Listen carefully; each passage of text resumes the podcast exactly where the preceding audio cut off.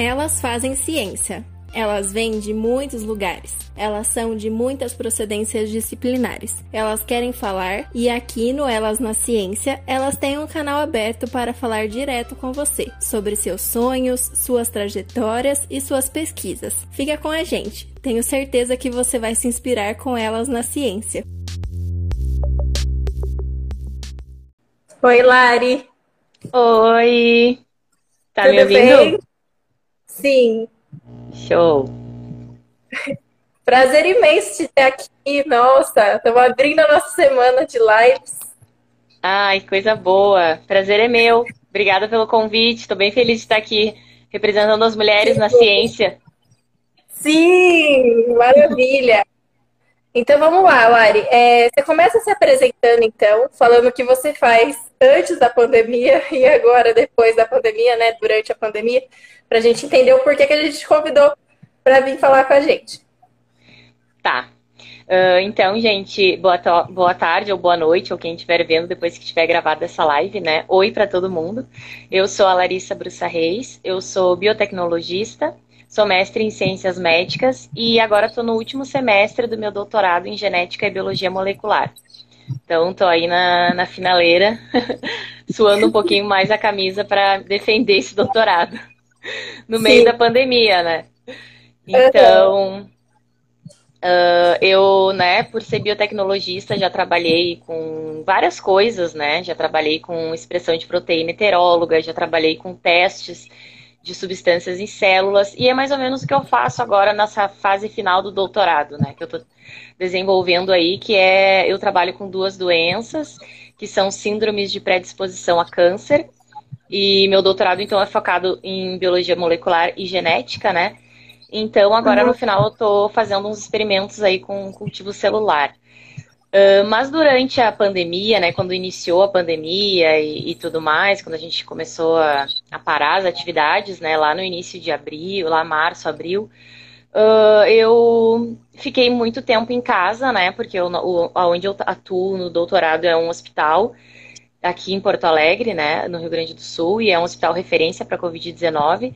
Então as, as atividades de pesquisa pararam nesse hospital, né? É um hospital que tem muita, muita pesquisa, pesquisa mais forte, assim, da, uma da, dos locais que tem pesquisa mais forte aqui no Rio Grande do Sul é no Hospital de Clínicas, e as pesquisas uhum. foram paradas por causa da pandemia. A gente teve que circular menos, uma série de restrições.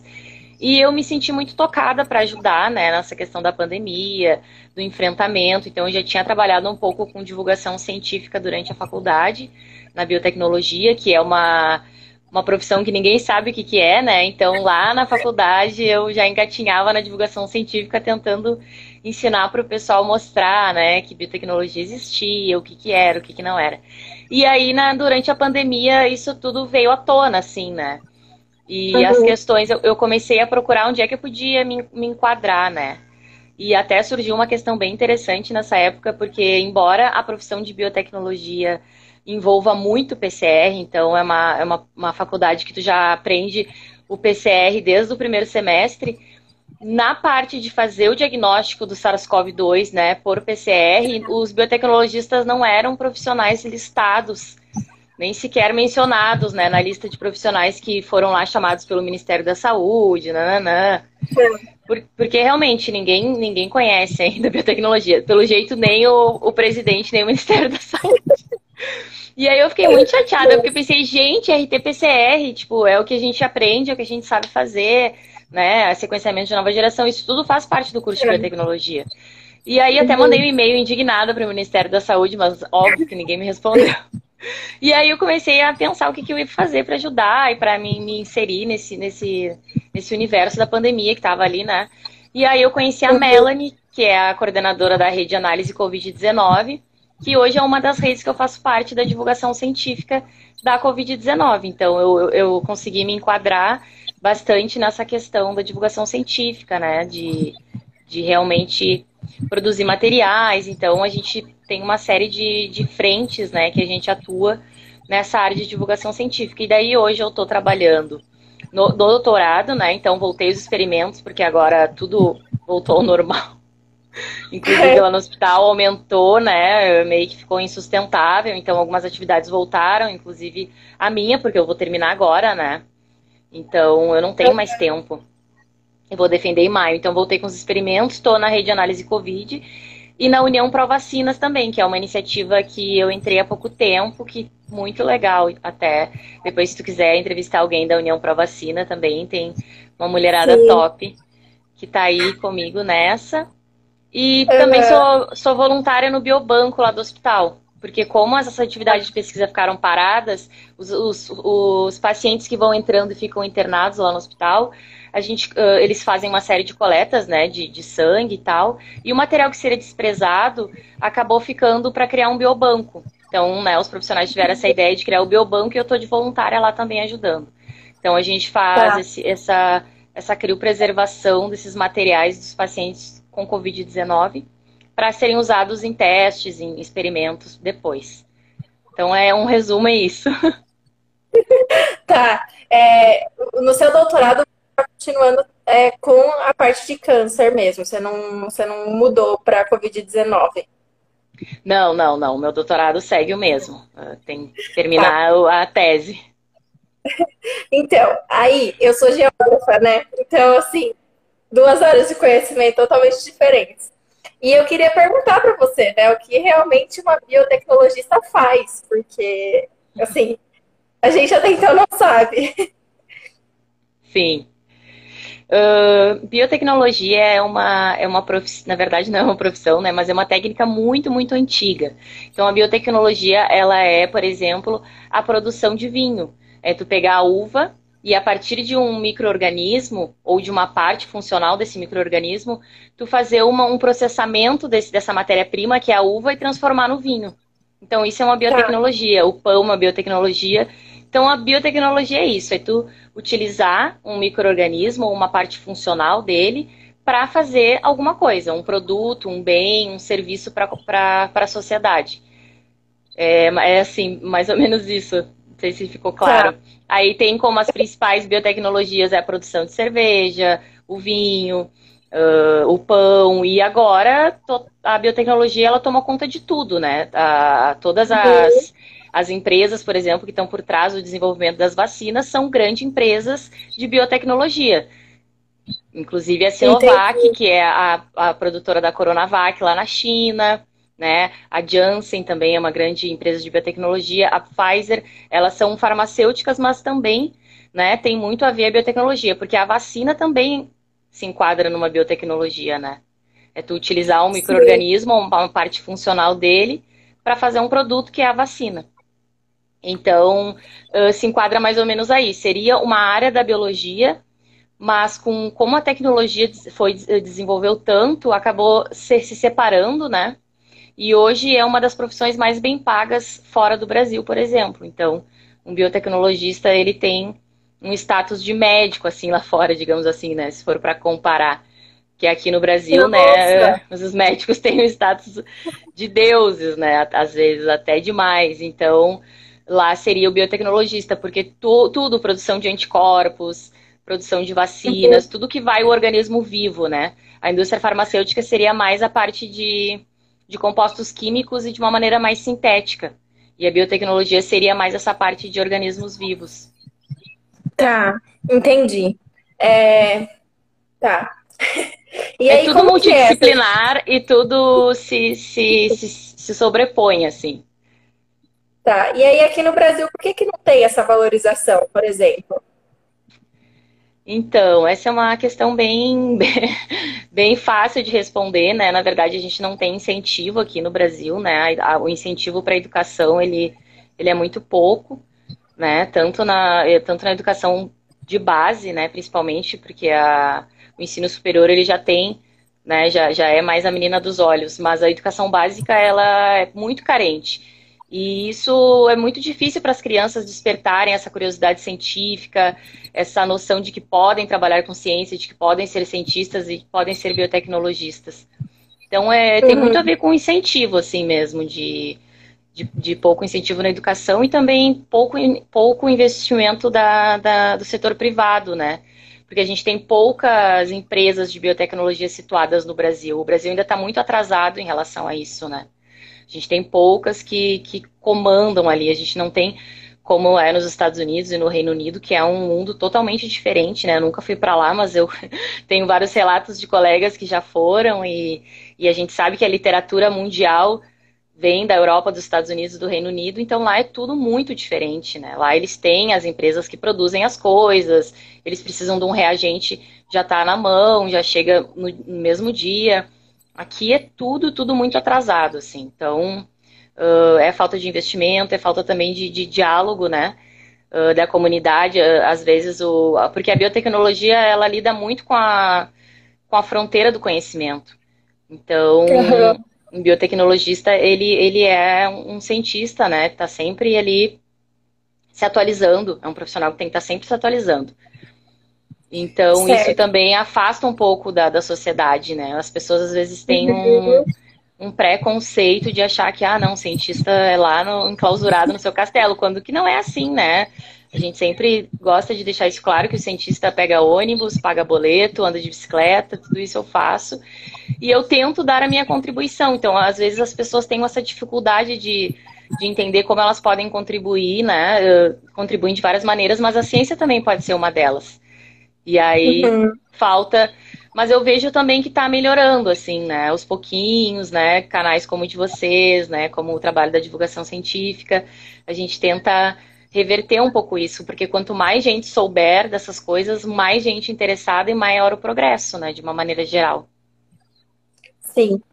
Aí, é, o psicólogo Flávio Souza mandou aqui: boa noite. Poderia trazer o assunto que, por sinal, é interesse, é interesse e cheio de termos técnicos e relacionar com exemplos práticos ao nosso dia a dia, além dos que foram mencionados? Mas em qual? No, no contexto da Covid?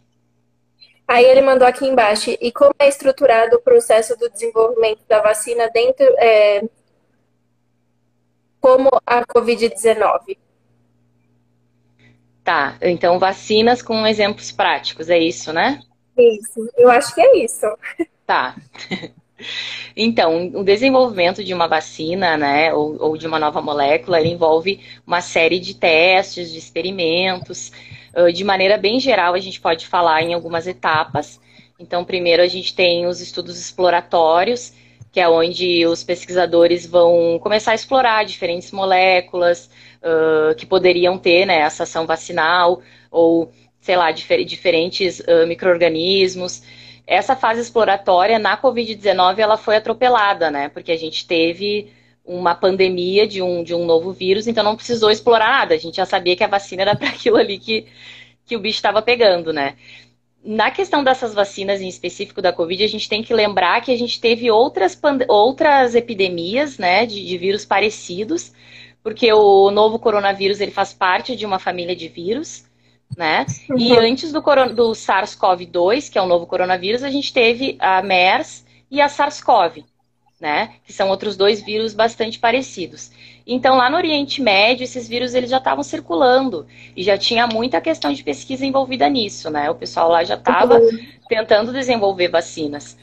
Só que como ela foi controlada, ela, ela, elas são diferentes, né? Porque o novo coronavírus ele tem umas particularidades como por exemplo uma maior transmissão e ele fica mais tempo incubado, ele fica mais tempo silencioso no corpo, né? A pessoa demora até 4, 5 dias para ter sintomas e alguns nem têm. Então isso fez Sim. com que ele se, eh, faz com que ele seja um vírus que se espalhou mais que a MERS e, e o SARS-CoV, que, que o MERS e o SARS-CoV, tá? Sabendo disso, então, o pessoal já estava lá fazendo a vacina por falta de investimento que também é uma questão muito importante, né, daquela tua, tua pergunta anterior, ah, por que, que ninguém conhece biotecnologia e tal? Por falta de investimento. Então, investimento é fundamental. E aí, lá no Oriente Médio, estava rolando essas, essas doenças e parou o investimento. Ah, não, não, não, tipo assim, não matou muita gente, não vamos mais investir. Infelizmente, é mais ou menos assim que, que funciona, né? Uhum. Uh, trago duras verdades. É, dói falar isso. Né? Dói falar isso, mas... Opa, desculpa. Não, pode falar. É igual o ebola, né? Que já tinha um tempo na África e aí começaram a realmente fazer alguma coisa quando eles, eles os países, né? Exato, exatamente. Mas e aí, quando veio o SARS-CoV-2, então uma mutação desse SARS-CoV que ficou mais, mais transmissível e tal, uh, aí ele se espalhou pelo mundo inteiro, né? Então aí nesse momento muitos grupos de pesquisa começaram a pesquisar ao mesmo tempo, né? Não era só lá no Oriente uhum. Médio. Então, os Estados Unidos, uh, Reino Unido, todos vieram com as suas farmacêuticas a mil para tentar descobrir primeiro essa vacina, né? Conseguir uma vacina mais eficiente, que vendesse mais depois, etc e tal. E aí, assim, falando a grosso modo, voltando para a pergunta, porque a gente já foi lá. voltando para a pergunta do Flávio, Flávio, né? Desculpa se eu falei errado. Uh, as, as etapas da vacina de uma maneira didática. Então, tem a fase exploratória, né, que na, na, na Covid-19 a gente pulou. Tem a fase pré-clínica, que é quando a gente começa a testar em células, testar em pequenos uhum. mamíferos, como roedores, camundo, uh, né, roedores, hamsters, primatas. E aí, depois disso, né, sabendo que a vacina foi segura né, nesses animais, que ela não causou a morte, que ela não causou a doença, e uma série de coisas, se passa então para as fases clínicas que a gente chama, que são com pessoas. Então, geralmente nas fases clínicas, né, as, as fases clínicas são sempre três. Então, na primeira é um grupo pequeno de pessoas, assim, que, digamos assim, todos sejam saudáveis. No grupo 2 aumenta esse número e aí começa a pegar um mais idosos, né, grupos assim diferentes que a vacina precisa proteger, como por exemplo grupos de idosos. E na fase 3, que é a última fase antes da aprovação, esse número ele se expande, né? Então, um estudo clínico de fase 3 da vacina, antes dela ser aprovada, antes dela chegar para nós, ele envolve aí umas 100 mil pessoas, por exemplo. Né? Ah. Essas pessoas são acompanhadas, né? Elas recebem as doses da vacina, são acompanhadas, aí fazem uh, uh, amostras periódicas de sangue para ver título de anticorpos, para ver questão de células de defesa, se funciona, se não funciona, eficácia, nanana. E aí, no final, chega a aprovação. E é importante também salientar que esses estudos de, de fase clínica, eles são muito bem controlados e organizados, né, delineados, como a gente chama. Porque eles são estudos duplo cego, ou seja, nem a pessoa que está participando lá, o voluntário, e nem a equipe clínica que está que tá conduzindo, ninguém sabe quem vai receber o quê. Então, ninguém sabe quem vai receber a vacina e ninguém sabe quem vai receber o placebo. Esqueci de mencionar essa parte no início, né? Primeiro, é, assim, são, são recrutados voluntários e aí, aleatoriamente, eles são alocados em dois grupos. O grupo que recebe a vacina e o grupo que recebe o placebo. Para depois poder comparar, né? Uh, se a vacina realmente teve todos os, os efeitos que ela, que ela demonstra. Então, essa alocação nos dois grupos ela é aleatória, então, e aí, além disso, ninguém sabe, nem o participante, nem quem está conduzindo os estudos. E isso é, é, muito bom, porque evita uma série de vieses, né, que a gente chama do estudo, que os vieses seriam uh, as coisas que acontecem, mas acontecem ao acaso, ou será que realmente aconteceram porque é do estudo? Entende? Então, por exemplo, a questão da, da, da, das, das pessoas às vezes são muito sugestionáveis, né? Então, se tu for testar uma vacina em uma pessoa, ela pode dizer, ah, fiquei com dor no braço. Mas aí, se ela não souber o que ela tomou, ela até pode dizer que ficou com dor no braço. Mas aí, no final do estudo, eles vão ver se essa dor ela recebeu realmente a vacina ou recebeu o placebo. Então, isso, tá. isso, né, milhares de pessoas, aí eles fazem os cálculos estatísticos. No final do estudo, eles, eles dessegam, né, eles mostram quem recebeu o quê. E aí, eles uhum. podem, fazem os cálculos uh, para ver se realmente foi foi eficaz, né? Esses estudos de fase 3 é mais para demonstrar a eficácia, o quanto essa vacina vai funcionar. E aí, aí, é mais ou menos isso. Eu não sei se, se eu respondi aí a pergunta, porque. E para as crianças? Tipo, porque falam que as crianças não sabem se essa vacina que já foi aprovada, né? A questão das crianças é que a gente ainda não tem estudos com esses grupos de pessoas, né? No caso, por exemplo, da Coronavac, que é a vacina lá que tá, vai ser produzida pelo Butantan, né, e tal, que já chegou no Brasil e já está sendo distribuída. Ela não foi testada em faixa etária de crianças, né, ainda. Então, por quê? Porque, como é pouco tempo, eles precisam também alocar os recursos para as populações que precisam mais da vacina.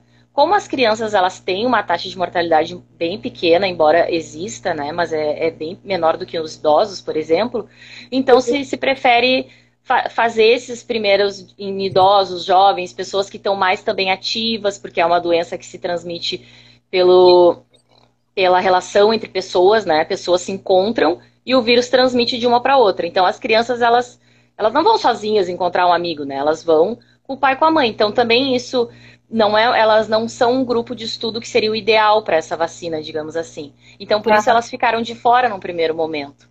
Mas no caso da Coronavac, ela é uma, uma, vacina de vírus inativado, que já é uma tecnologia muito conhecida de diversas vacinas, e essas vacinas são feitas para crianças. Então se acredita que, que as crianças vão ser incorporadas, né? Agora começa, depois que as pessoas recebem a vacina, começa uma fase que a gente chama de fase 4, que é uma fase de vigilância epidemiológica, onde vão, uh, as coisas vão começar a ser reportadas, né? Pessoas que tiverem pessoas que tiverem efeitos adversos muito raros, por exemplo, que pode acontecer, elas vão reportar, e aí começa essa questão da fase 4 e também na fase 4 pode se expandir esses grupos de testes.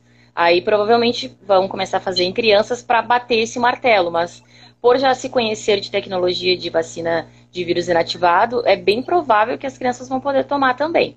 Só não nesse é. primeiro momento. A gente tem que lembrar também que as doses elas são muito limitadas, né? Ainda nem chegou a, a vacina aqui no Brasil praticamente, né? E a vacinação está sendo feita a passos muito lentos também. Isso é importante as pessoas ficarem atentas, porque às vezes as pessoas se preocupam, ah, mas fulano né, não vai poder tomar. Na verdade, a gente tem que pressionar a gente tem que pressionar o governo da maneira que a gente encontrar, ou, ou através de debate, ou porque essas vacinas têm que chegar e, e é papel de todo mundo uh, pedir por essas vacinas, né? A gente ainda tem grupo de pessoas que nem querem tomar vacina, então é, é complicado nesse sentido. É importante Sim. as pessoas estarem atentas, porque é, que, é uma questão mesmo de, de pressionar o governo. As vacinas já eram para estar aí, já era, já tem vacina e, e tá, a vacinação está muito lenta. Tá muito, muito aquém do que deveria já. Tá. E aí, é, você sabe falar. Eu já vou entrar nas perguntas do pessoal. Aqui eu tenho essa pergunta. É, por exemplo, é, você tem uma população que não vai tomar vacina, tem uma chance maior do vírus mutar perante a população que tomou a vacina e a população que não tomou a vacina? Tem uma mutação? Não, essa, essa questão não. Assim, uh, o que a gente se preocupa muito com a questão da, das variantes que estão que acontecendo aí é agora, nesse período sem vacina. É tipo, demorar muito para chegar a vacina. A gente já tem uma variante em Manaus que ela está mostrando uma importância muito significativa. A gente, inclusive, está um pouco preocupado, né? Porque lá as taxas de contaminação e de óbito estão ocorrendo muito, uma, uma maneira muito maior do que no resto do Brasil. E além disso, os, os estados em volta ali, todas as regiões em volta, estão também já uh, mostrando alguns números que estão assustando também, que é o caso de Rondônia e do Pará. Então já tem, já tem colapso no sistema de saúde, já tem paciente tendo que ser transportado.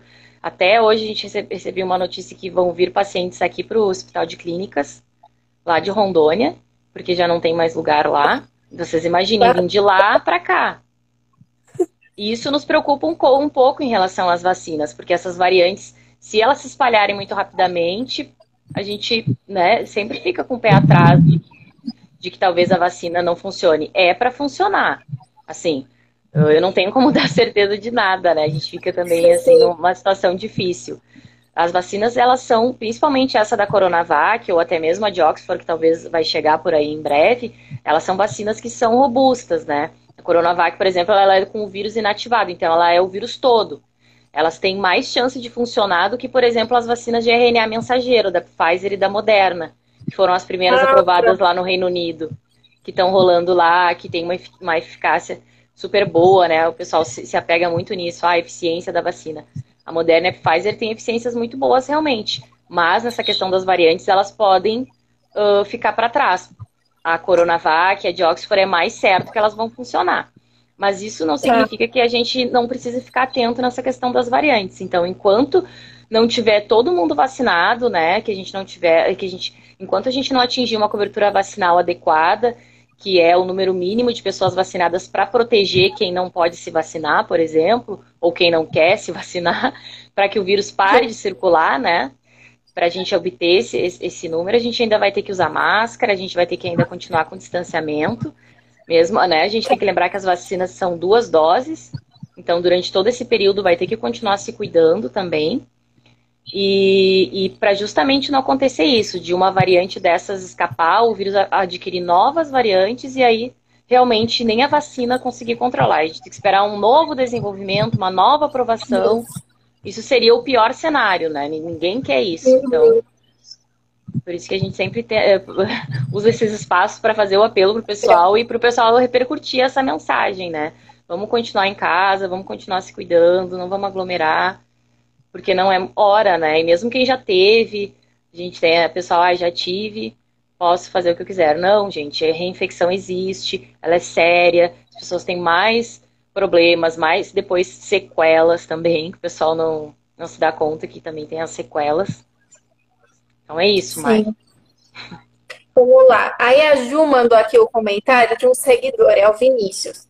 Ele fala assim: saíram algumas pesquisas sobre o vírus se espalhar facilmente via aerossóis. E a melhor forma de diminuir as chances de se infectar é em locais bem ventilados?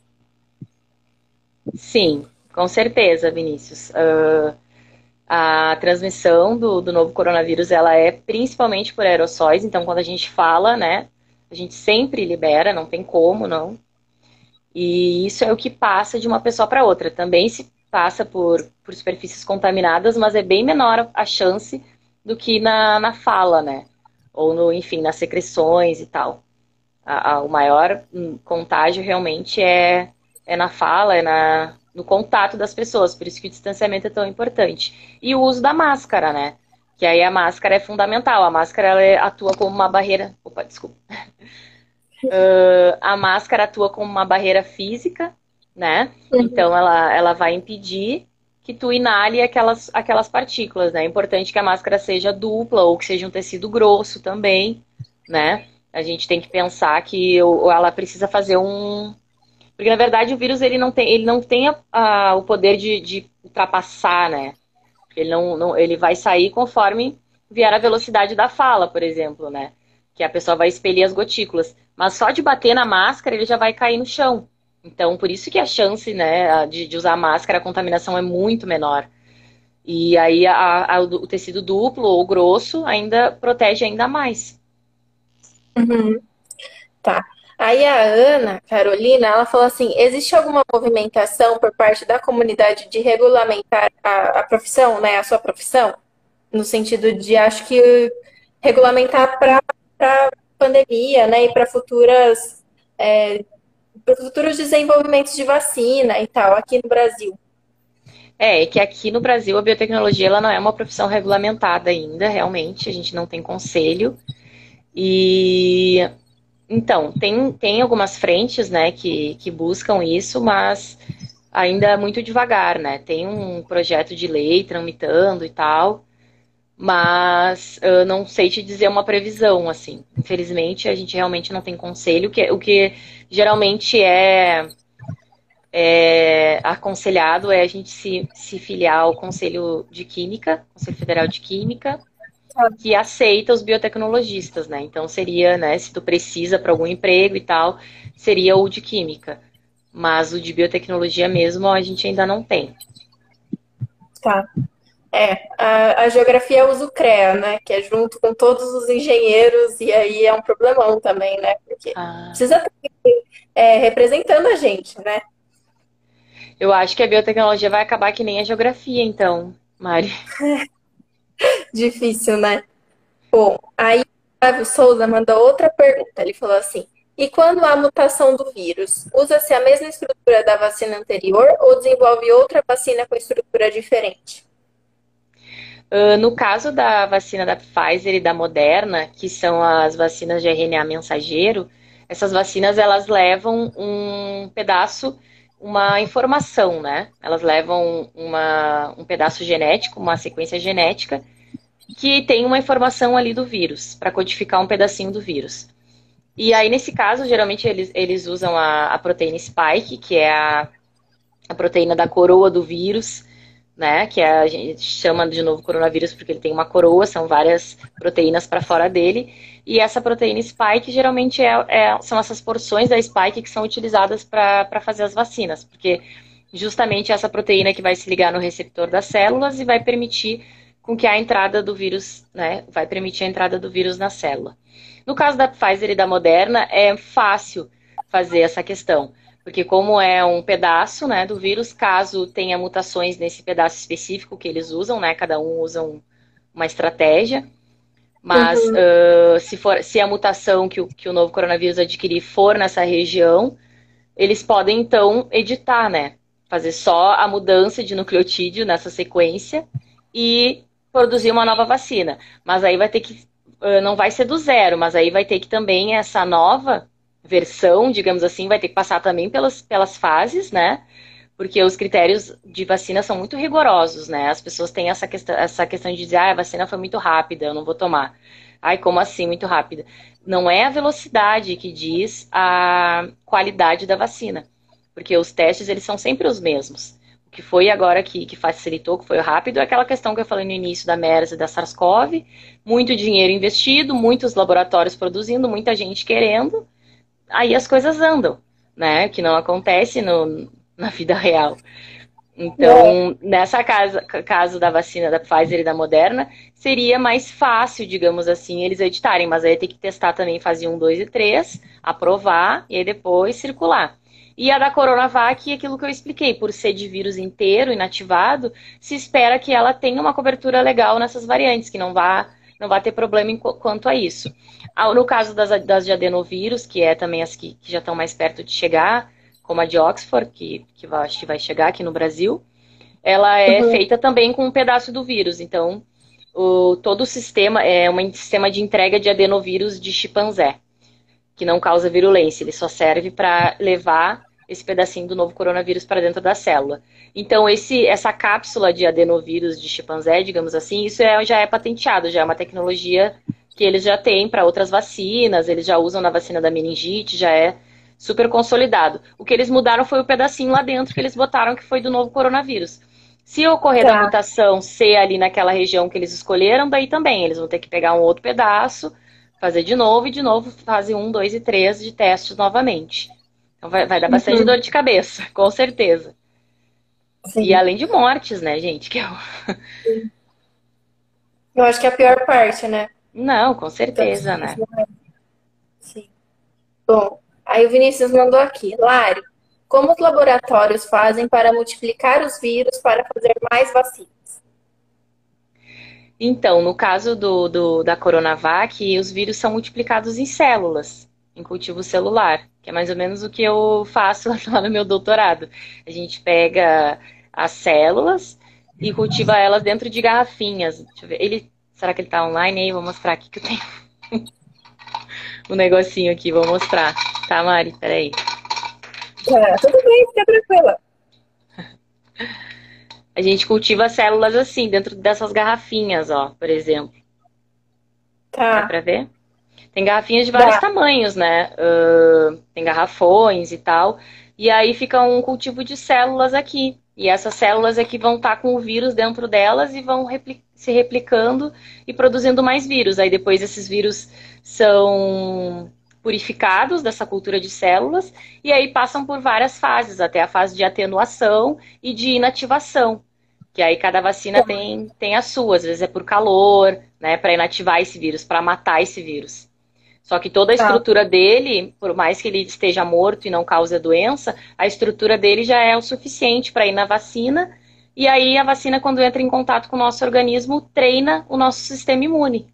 Então, na verdade, quem faz tudo é as nossas células, né? O nosso sistema imunológico que vai montar uma resposta para aquela vacina e quando a gente for infectado por um microorganismo de verdade, né, pelo novo coronavírus de verdade, o nosso corpo já vai saber o que fazer para expelir ele. Então as células já vão estar preparadas ali, já vão a, antes dele se, se, antes dele colonizar e causar a doença, né, e causar toda toda a questão de agravamento e tal. Sim. É, aí a Laura, ela mandou aqui. A segunda dose tem que ser a, a mesma da. Ah, desculpa. A segunda dose tem que ser a mesma vacina da primeira dose? Sim, sim. Isso é fundamental. Boa pergunta. A, a, vacina tem que ser a mesma dose. E a gente começou tomando Coronavac, depois de um tempo, né? Vai estar tá lá. Quando a gente for receber a vacina, a gente vai estar com o nosso cartãozinho de, de vacinação sei se vocês têm aí, todo mundo deve ter, quem não tem vai ganhar um novinho lá. E aí lá eles vão anotar, uh, vão carimbar, né, e vão anotar ali o dia que você tomou e tal, e já vão dizer, ó, daqui a tantos dias volta aqui para tomar a segunda dose. Então, as duas doses tá. têm que ser da mesma vacina para que esse treinamento do sistema imune fique adequado, né? Para que não dê nenhum, nenhum erro aí nesse, nesse caminho. Tá. Aí o Flávio falou que foi uma excelente explicação, parabéns. Aí o Vinícius falou que ele aqui, que ele viu a, a garrafinha que você mostrou pra gente. Que o quê? Que ele. Ai, vai começar a chover aqui, talvez dê um erro na minha internet. Mas que ele viu a garrafinha que você mostrou. Show, que bom. E aí não tem perigo nenhum, tipo, para quem está fazendo a vacina ter contato com essas células, nada, assim, eles estão preparados também, não tem problema nenhum para a saúde deles, isso. É, esses experimentos eles são feitos em laboratórios específicos, né? A gente tem os níveis de biossegurança que são diferentes uh, riscos, diferentes níveis que os laboratórios têm que ter. Então, esse tipo de, de, de experimento, né, esse tipo de, de, produção das vacinas, são em laboratórios de máxima biossegurança. Então, é tudo uh, específico para isso. Então, tem o filtro nos ar-condicionados, o ar só circula de um lado, ele tem todo o laboratório tem que ter toda uma logística de entrada e de saída, então um lugar só entra, outro lugar só sai. Aí quando tu entra, geralmente tem uma antessala onde tu coloca toda a tua vestimenta, coloca os EPIs, máscara, luva, uh, jaleco. Nesse caso de biossegurança 4, né, que são esses que fazem, por exemplo, essas vacinas de vírus inativado, é toda uma roupa especial, né, um macacão bem grosso, uh, óculos, cabelo preso, touca, luva, coloca tudo e além disso, essas células elas são cultivadas em cabines de biossegurança, que a gente chama. São ah. uh, é, capelas de fluxo laminar, que são locais onde o ar ele só circula de um, de um lado, e aí a pessoa que está manipulando ela vai colocar só as mãos dentro. Então, tá.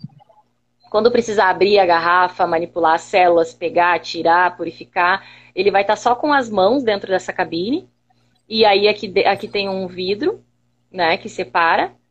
E aí tu vai manipular ali só com as mãos para dentro também é tudo estéreo, né? Porque também, além do. tem que cuidar a esterilidade do experimento, porque essas células elas são muito sensíveis, né? Qualquer coisa elas contaminam e morrem.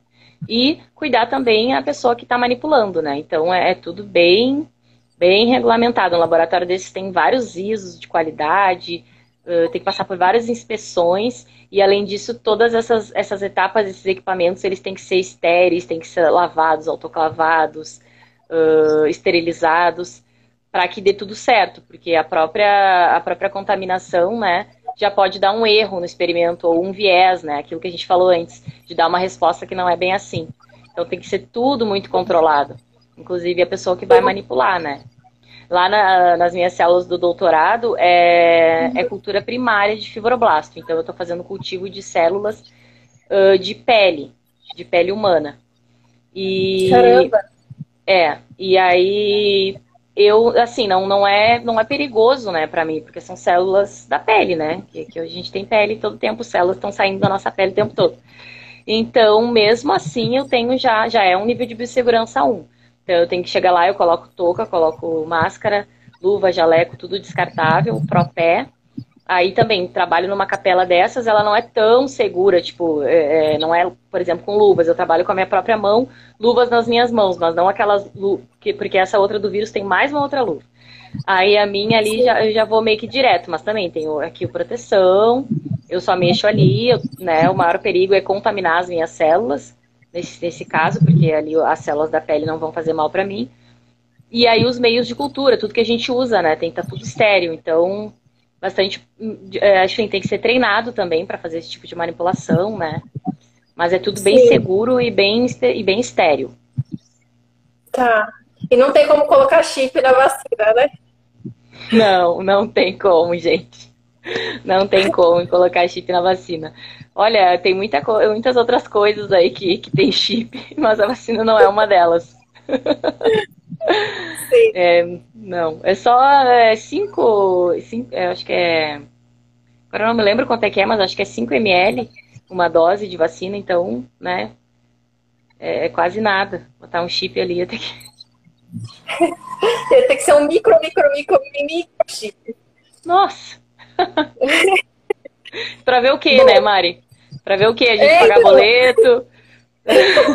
pra ver experimento que não funciona. Experimento doutorado ali, ó.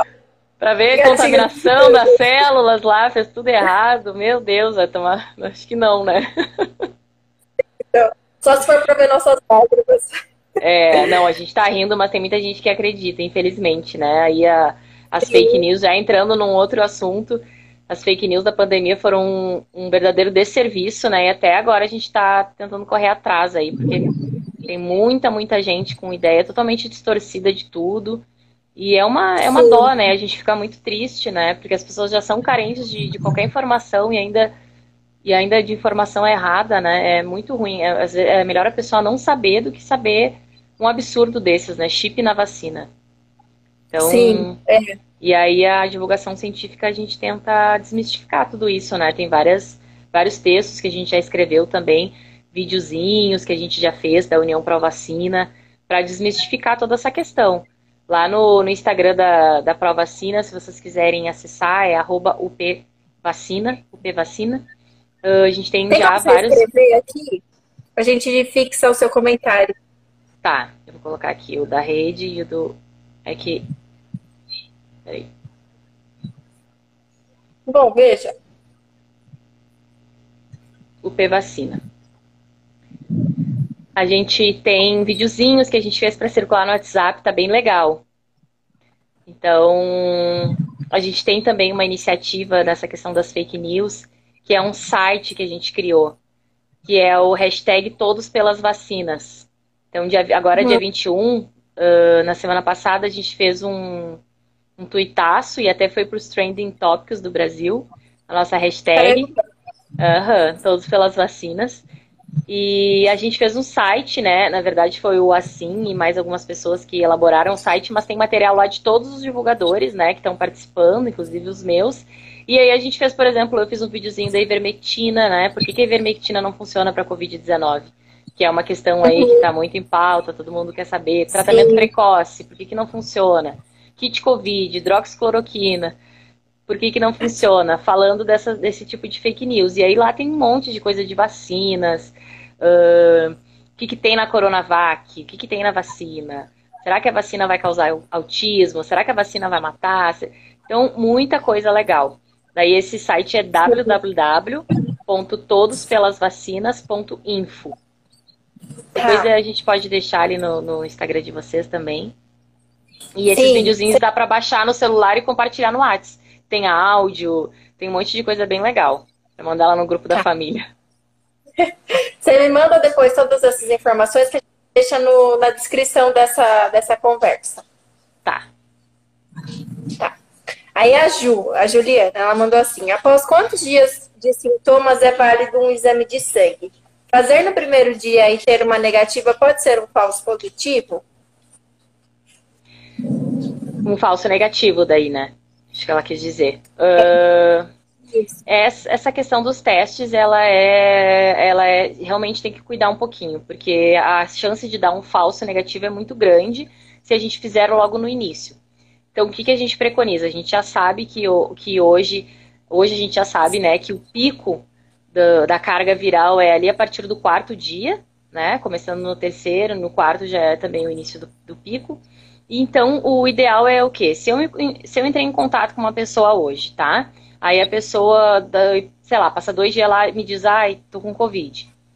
Eu tenho que calcular a partir do dia que eu vi aquela pessoa. Então, se eu vi ela, né, no dia no dia zero, aí tem o dia 1, o dia 2, o dia 13 e o dia 4. Entre o dia 13 e o dia 4, até o dia 6 ou 7 é o ideal para a pessoa testar para fazer o exame do PCR que é o teste que vai detectar a presença do novo coronavírus no organismo. Então, vai detectar se tu tá ou não tá com coronavírus e qual é a carga viral também. Ele consegue fazer uma estimativa do quanto o vírus já se replicou no teu corpo.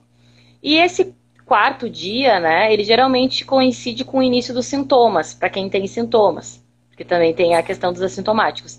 Mas para quem tem algum sintoma, Uh, no quarto dia a pessoa começa a sentir alguma coisa. E é justamente também quando ela busca ajuda, busca né, o teste, ou enfim. Então, uh, é, coincide isso. Mas se tu não tem nenhum sintoma, né? Aí o ideal é então quatro dias, né? Terceiro, quarto, quinto dia, até o sétimo, tu fazer nessa janela. Vamos colocar então de quatro a sete. Né? Uh, de quatro a sete dias depois que tu teve contato com a pessoa que foi infectada, que estava positivo. Aí é o tempo ideal de fazer o teste do PCR e ver se tu tá ou não com a doença. No caso do teste sorológico, que é aquele outro teste rápido que a gente faz de sangue, com a gotinha de sangue, para ver anticorpos, esse ele só vai te dar uma resposta adequada depois de 14, 15 dias que tu teve Covid. Porque esse teste ele pega só, ele pega só anticorpos. As pessoas também confundem um pouco isso e, e né, é meio confuso realmente. Mas o teste sorológico, o teste rápido, aquele de farmácia com a gotinha de sangue, é para ser feito depois que tu teve Covid, para ver se tu tá com os anticorpos circulantes, para confirmar se tu teve, digamos assim, ou para descartar que tu não teve. E se tu quer saber durante os sintomas ou tu teve contato com alguém quer saber, 4 a 7 dias, que é o pico do vírus, que é quando o exame consegue realmente detectar com uma precisão maior, né? Com a maior precisão possível. Que aí é aquele exame que vai lá no cérebro, quase. Isso, isso. Com suave nasal, ah. aí faz uma coleta no trato superior, no trato respiratório superior, para ver se está com colonização de vírus ali. Também acontece ah. de, às vezes, mesmo no quarto, quinto dia que a pessoa está com a carga viral alta, de não detectar, né? Porque todos os, esses testes, eles têm limitações, né? Ah. Então a gente também uh, a gente também aconselha assim, se teve contato com alguém, né, que estava positivo, se puder ficar, né, uh, isolado, melhor. Tá. Às vezes a pessoa também não consegue fazer o teste ou não ou dá um falso positivo, falso negativo. Tá. A gente tem várias perguntas ainda em 13 minutos. Então vamos ver se a gente consegue responder de todo tá, mundo. Tá, eu vou ser mais sucinta. Vai lá. Ana mandou assim: qual a sensação de trabalhar com, a, com questões tão importantes e ter que ver por aí pessoas antivacinas e negacionistas? Ai, gente, é bem difícil, sinceramente, não é fácil.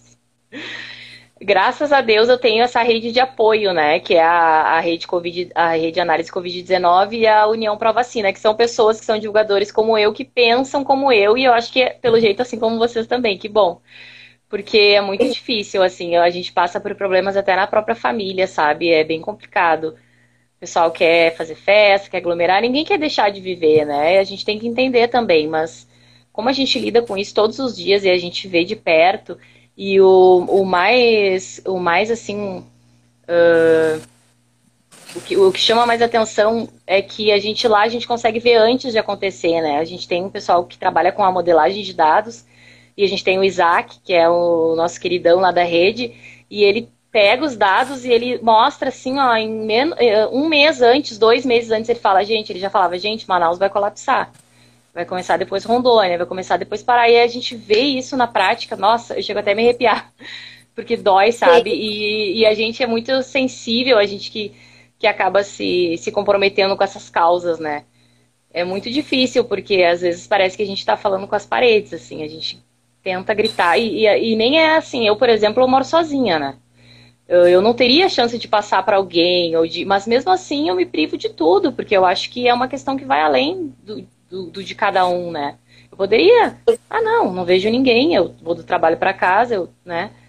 Mas a gente não consegue. Então, aí vê um negacionista, vê umas fake news, às vezes dá um, um desânimo bem grande, principalmente com essas questões do governo aí que estão acontecendo. Mas a Sim. gente, né, a gente se apoia ali, aí quando um tá mal, o outro vai, vamos lá, não, a gente tá fazendo a nossa parte. Claro que a gente não vai mudar tudo, né? A gente nem tem pretensão, pretensão disso. Faz parte também aceitar que nem todo mundo é como a gente, que nem todo mundo vai, vai dar a mesma importância que a gente. Então a gente tenta se agarrar por aí. Sim. Falei que ia falar rápido.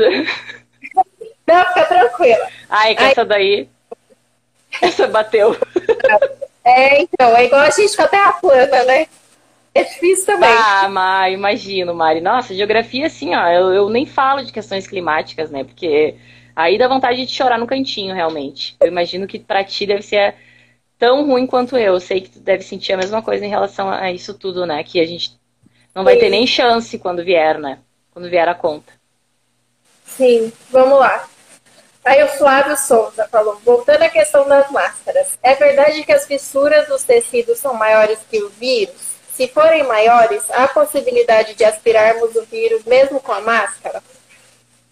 Então, esse, esse, eu acho que eu já respondi. A máscara é mais uma barreira de física, né? Então, uh, claro que o ideal é que, que seja fechadinha, né? De um tecido com uma trama normal, nada aquelas coisas de renda, de tricô, aquilo ali não protege nada, né?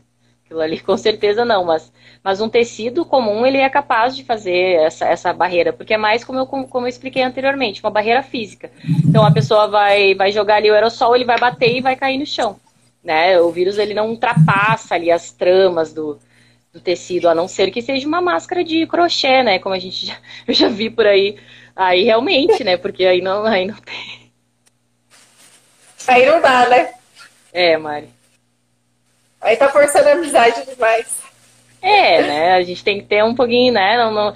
As coisas não são tão difíceis. É que a gente também tem que, às vezes, fazer um exercício de, né? De, de, de, porque às vezes até a nossa intuição já, já vai dar aquela, a resposta adequada.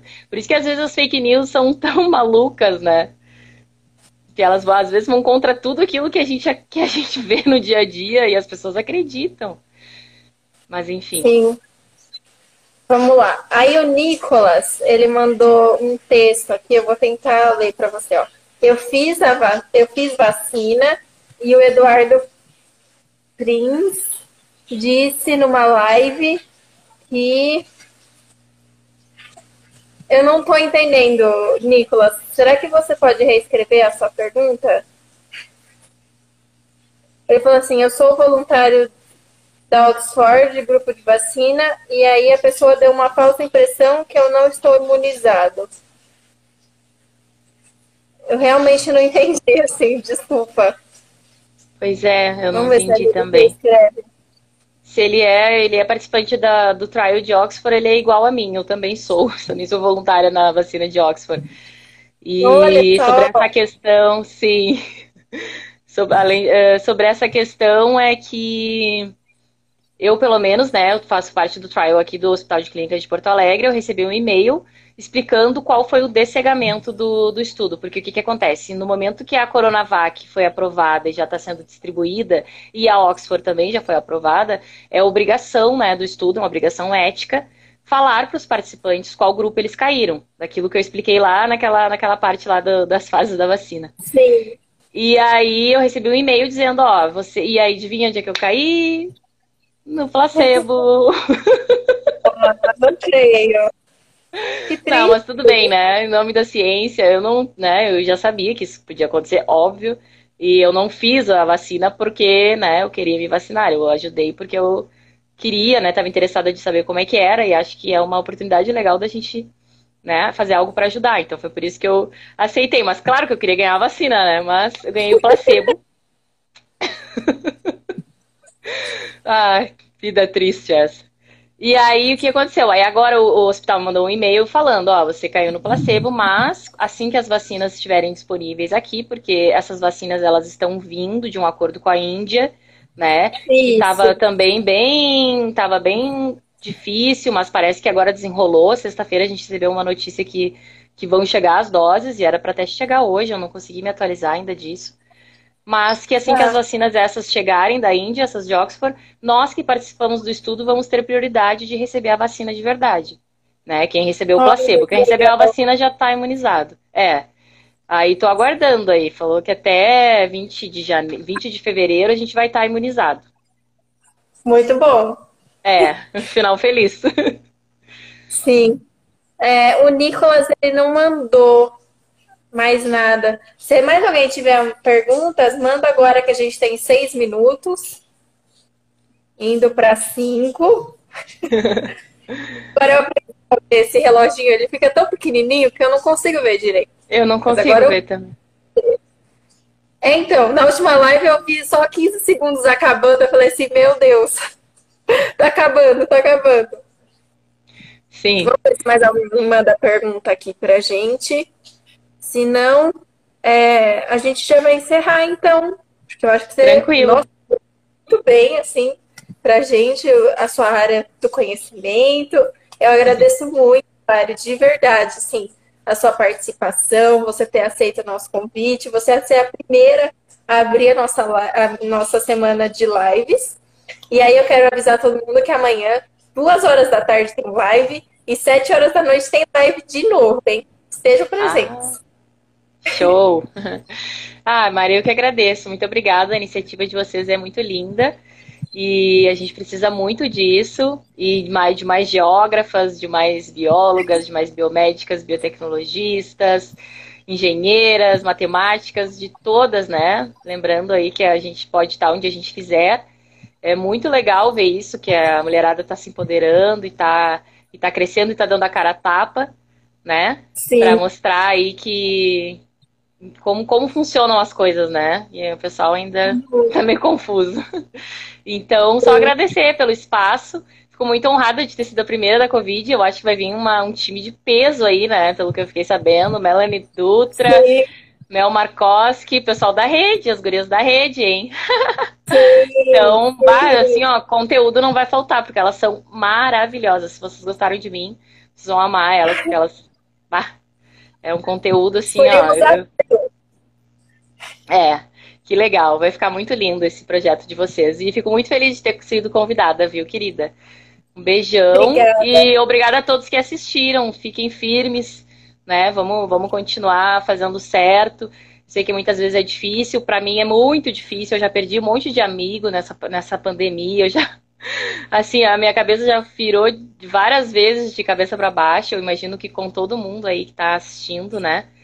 Uh, não está sendo fácil, mas vamos lá, vamos segurar mais um pouco, vamos continuar no distanciamento, continuar usando máscara, porque a vacina, né, vai chegar, uma hora ela vai chegar, e a gente vai poder respirar melhor, né? Longe de, de todos esses problemas. Com certeza. Muito, muito então, tá. obrigada, Lari. Um beijo. Beijo. Agora eu vou Até te tirar aqui, tá bom? Até. Como que tira, meu Deus? Acho que tem que encerrar. Ah, então deixa eu acabar de falar aqui rapidinho. Eu quero agradecer a Juliana, a Wanda, a Louise, a Larissa por estarem aqui no grupo do nosso podcast e continuem assistindo a gente, tá bom? Um beijo, gente. Até mais.